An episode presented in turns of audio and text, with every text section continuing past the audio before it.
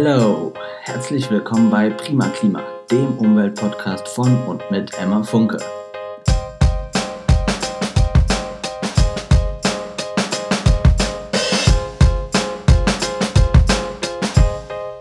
Hallo und herzlich willkommen zu einer neuen Folge von Prima Klima. Normalerweise steige ich ja jetzt immer direkt ins Thema ein und sage, worum es heute gehen wird, aber heute möchte ich noch kurz was anderes vorweg sagen. Und zwar haben mir einige Leute in den letzten Wochen sehr liebe Nachrichten geschrieben. Ähm, und also zum Podcast. Und es hat mich jedes Mal sehr, sehr glücklich gemacht. Und da wollte ich einfach nochmal kurz Danke sagen. Denn ich muss ehrlich zugeben, dass ich mir am Anfang nicht sicher war, ob überhaupt jemand anderes als meine Mama, die tapfere Zuhörerin, diesen Podcast anhören wird. Hallo Mama an dieser Stelle. Ähm, und deswegen ja, freue ich mich über jede einzelne Nachricht und ähm, auch generell über Rückmeldungen jeglicher Art. Und falls ihr da spezielle Themenvorschläge oder Verbesserungsvorschläge habt, dann immer gerne her damit. Ich habe in äh, der letzten Woche ja auch schon mal gefragt auf Instagram, welche Themen euch interessieren. Und da kamen auf jeden Fall sehr coole Vorschläge und an denen werde ich mich in Zukunft auch orientieren. Heute wollte ich eine etwas kürzere Folge machen.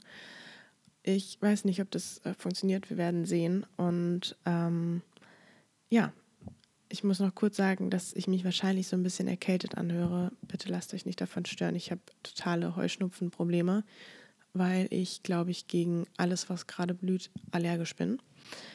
Deswegen kann sein, dass ich mich so ein bisschen krank anhöre. Aber auf jeden Fall möchte ich heute über den Meeresspiegelanstieg reden und die damit verbundenen Folgen, wie zum Beispiel eine zunehmend hohe Anzahl an Klimaflüchtlingen.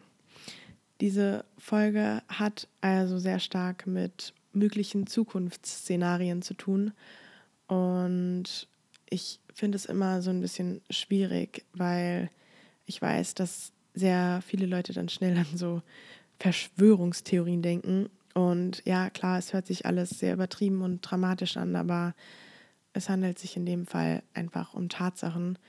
Wenn wir so weiterleben wie bisher, dann gibt es keinen anderen Ausweg, als dass Dinge so passieren, wie sie von den Klimaforschern zurzeit beschrieben werden. Und wenn sogar die Szenarien von den optimistischsten Forschern erschreckend sind, dann äh, weiß ich auch nicht, wie man da noch entspannt bleiben kann. Aber wie auch immer, macht euch erstmal ein eigenes Bild von den Fakten, die ich hier zusammengesammelt habe. Also, der Meeresspiegel steigt stetig an. Verantwortlich für diesen Anstieg ist zum einen das Abschmilzen der Gletscher. Also die Erde wird ja bekanntlich immer heißer und das Eis auf der Erde schmilzt deswegen.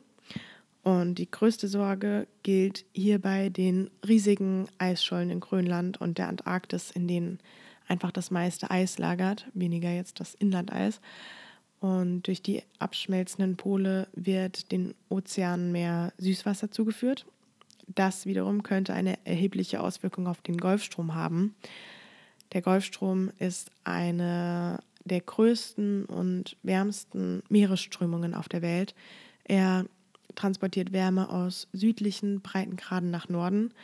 Und ja, deswegen wäre es ohne ihn hier bei uns super kalt. Ein wichtiger Faktor dabei ist der Salzgehalt des Wassers. Der bestimmt quasi maßgeblich die Antriebskräfte des Stroms. Also ich mache das Ganze jetzt nur ganz kurz, weil ich glaube, das ist eigentlich nochmal ein ganzes Thema für sich. Aber auf jeden Fall, je kälter und salzhaltiger das Wasser ist, desto schwerer ist es und kaltes, salzhaltiges Wasser gelangt in tiefere Meeresschichten und kann dort eben diese Umweltbewegung des Wassers antreiben. Das heißt, je wärmer das Wasser wird und je mehr Süßwasser von den abschmelzenden Polen in die Ozeane gelangt, desto langsamer wird der Golfstrom. Die globale Erwärmung bremst also die Zirkulation des Wassers sozusagen. Sollte der Golfstrom kollabieren, dann könnte es auf der Nordhalbkugel sogar zu einer starken Abkühlung, also zu einer Eiszeit kommen.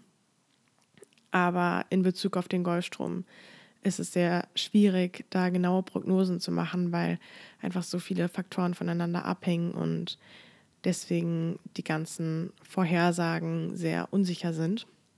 Deswegen gehen wir mal lieber zurück zum eigentlichen Thema.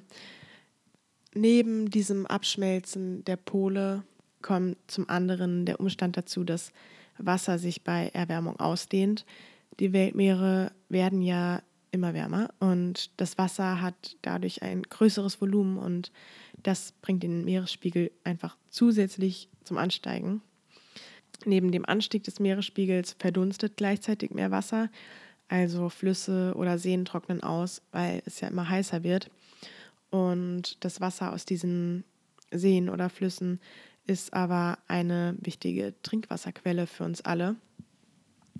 Und hinzu kommt es zu extremen Wetterereignissen wie Starkregen, Orkane und Hitzeperioden und zu einer Veränderung von Wettermustern.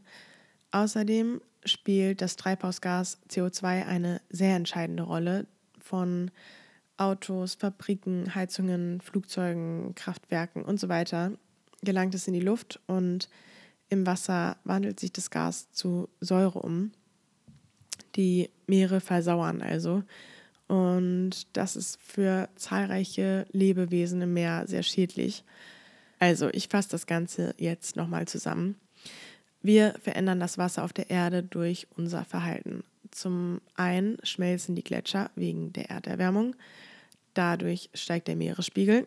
Es gelangt sehr viel Süßwasser von den Gletschern ins Meer, das die Antriebskräfte des Golfstroms beeinträchtigen könnte. Und zur gleichen Zeit verdunstet das Wasser vieler Seen und Flüsse wegen Dürreperioden und durch CO2 werden die Meere saurer. Der Meeresspiegel könnte im Jahr 2100 um die 60 bis 100 Zentimeter steigen. Viele Wissenschaftler gehen sogar von einem Anstieg weit über einem Meter aus. Aktuell schmilzt das Eis schon viel schneller als prognostiziert wurde. An sich ist der Prozess ja ein eher langsamer. Ähm, also die Wassertemperatur steigt langsam, beziehungsweise wir bemerken es nicht. Aber selbst wenn wir morgen aufhören würden, fossile Brennstoffe zu nutzen, dann würden die bereits freigesetzten Treibhausgase aus den letzten Jahren den Planeten noch für Jahrzehnte weiter aufheizen. Sehr stark betroffen sind die Sahelzone in Afrika ähm, Bangladesch und sehr viele Inselstaaten natürlich. Dort herrscht schon jetzt ein Wassermangel und es gibt häufig Überschwemmungen. In Westafrika zwischen Mauretanien und Kamerun sind bereits einige Dörfer überflutet worden, weil viele Gebiete nicht mal drei Meter über dem Meeresspiegel liegen. Und ein Problem ist, dass durch die Dürren oder durch die Überflutungen die Landwirtschaft in vielen Ländern ein ja, sehr unsicheres Geschäft geworden ist. Viele Menschen sind aber auf diese Berufe angewiesen und das Ganze führt dann in einen Teufelskreis, weil die Einbußen in der Landwirtschaft durch Importe kompensiert werden müssen. Das heißt, viele Länder ähm, müssen die ökonomischen, sozialen und ökologischen Kosten für etwas tragen, was sie gar nicht selbst verursacht haben. Es ist so unfair, weil die Länder, die wirklich am wenigsten etwas für den Klimawandel können, am meisten oder als erste sehr heftig getroffen werden. Und viele dieser Länder haben einfach überhaupt nicht die Ressourcen, um sich vor dem Klimawandel zu schützen. In Europa, zum Beispiel in den Niederlanden, bauen wir uns die größten und stärksten Staudämme und können uns so vor Überflutungen schützen. Und das ist auch wirklich toll, dass es diese Technologien gibt, aber die Möglichkeiten haben die meisten Länder einfach gar nicht. Ähm, Länder des globalen Südens, die auch kaum etwas zum Klimawandel beigetragen haben, müssen umso härter mit den Folgen kämpfen, weil ihnen das nötige Geld, die Technologie und auch die Infrastruktur fehlen. Und eigentlich sind wir damit schon beim zweiten Thema dieser Folge, es wird dann nämlich sehr viel mehr Klimaflüchtlinge geben, wenn das Leben in vielen Ländern einfach nicht mehr haltbar sein wird. Und aktuell wird der Begriff Klimaflüchtling offiziell noch nicht wirklich verwendet, beziehungsweise findet er im internationalen Flüchtlingsrecht keine Anerkennung, Wenn aber weiterhin Küsten, Städte und Orte vom Meer überschwemmt werden und viele Flächen, die als Ackerland genutzt werden, nicht mehr fruchtbar sind und es einfach zu wenig regnet, dann sind Millionen von Menschen gezwungen auszuwandern. Allerdings gibt es aktuell noch keine rechtliche Grundlage dafür, wie man damit umgehen soll. Obwohl ganze Inselstaaten im Meer versinken, ist der Klimawandel als Fluchtursache nicht Teil der Genfer Flüchtlingskonvention. Allein China muss aber bei einem Anstieg von einem Meter etwa 73 Millionen Menschen umsiedeln und man geht davon aus, dass im südlichen Afrika, in, Le im südlichen Afrika, in Lateinamerika und Südasien bis zum Jahr 2050 mehr als 140 Millionen Menschen ihr Zuhause verlieren durch Dürren, Missernten und Sturmfluten und somit zu Klimaflüchtlingen werden.